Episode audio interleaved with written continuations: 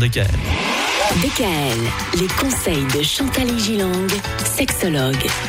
Chantal, nouvelle semaine, nouvelle thématique. Il y a 15 jours, nous parlions des femmes qui s'ennuient au lit. Eh ben, figurez-vous que ça peut arriver aussi aux hommes. Ah bon Ben, il paraît. Car il y a quelque temps, oui, je vous avais promis la thématique des hommes Oui. qui s'ennuient au lit, parce que les femmes, on en a parlé, et nous y sommes. Voilà. Il m'arrive de demander à ces messieurs si leur partenaire est une bonne maîtresse à leurs yeux, puisque je demande aussi aux dames si leur partenaire est un bon amant, et ils ne répondent pas toujours positivement. Alors souvent, ils sont très galants, ils disent non, ça va, ça va. La différence entre un homme et une femme, c'est que cette dernière peut quand même avoir un rapport sexuel, même si le désir n'est pas présent. Après, ce désir peut augmenter au fil du rapport, hein, euh, Oui, les c'est- préliminaires, les c'est vrai caresses. hein. Que, que pour le coup, c'est euh, c'est plus compliqué pour eux. Il faut Alors- vraiment être dans le désir pour avoir une relation sexuelle. Voilà. Oui.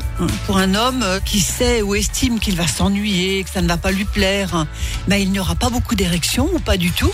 Et celle-ci n'étant pas mécanique, mais plutôt tributaire du désir de ce monsieur et de la motivation de la dame.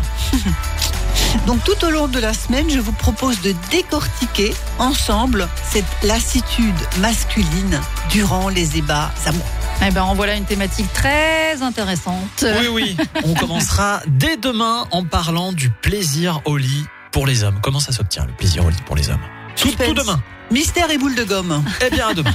DKL, retrouvez l'ensemble des conseils de DKL sur notre site internet et l'ensemble des plateformes de podcast.